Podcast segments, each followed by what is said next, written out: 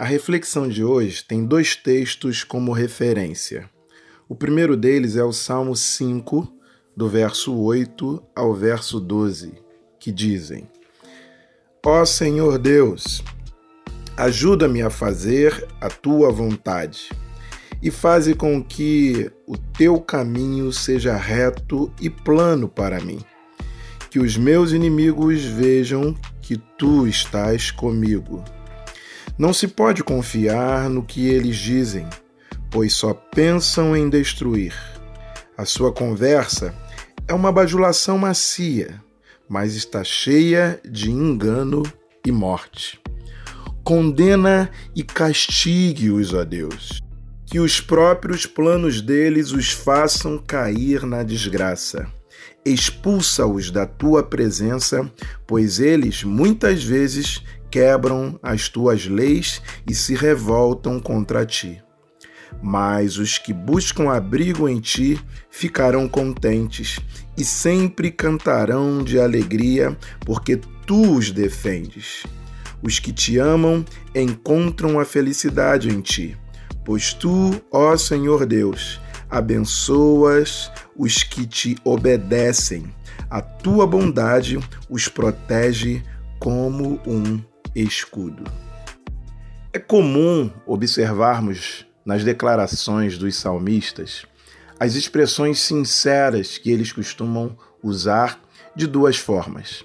Uma, buscando para si aquilo que eles entendem que podem receber da parte de Deus, se andarem de forma obediente e temente à vontade de Deus a outra é em relação aos seus adversários, quando muitas vezes eles assumem um papel de advogado e, quando não, de próprio juiz, tentando dizer para Deus que sentença estabelecer contra os seus adversários.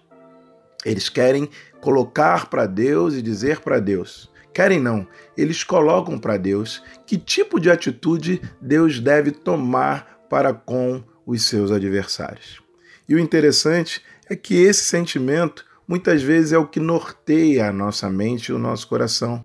Quando, diante de perseguições sofridas, nós queremos que Deus pese a mão sobre os nossos adversários. Não é verdade?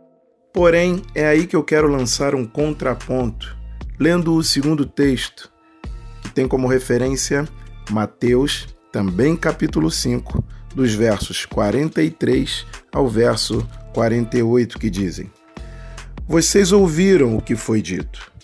Ame os seus amigos e odeie os seus inimigos. Mas eu lhes digo: amem os seus inimigos e orem pelos que perseguem vocês, para que vocês se tornem filhos do Pai de vocês que está no céu porque ele faz com que o sol brilhe sobre os bons e sobre os maus, e dá chuvas tanto para os que fazem o bem como para os que fazem o mal.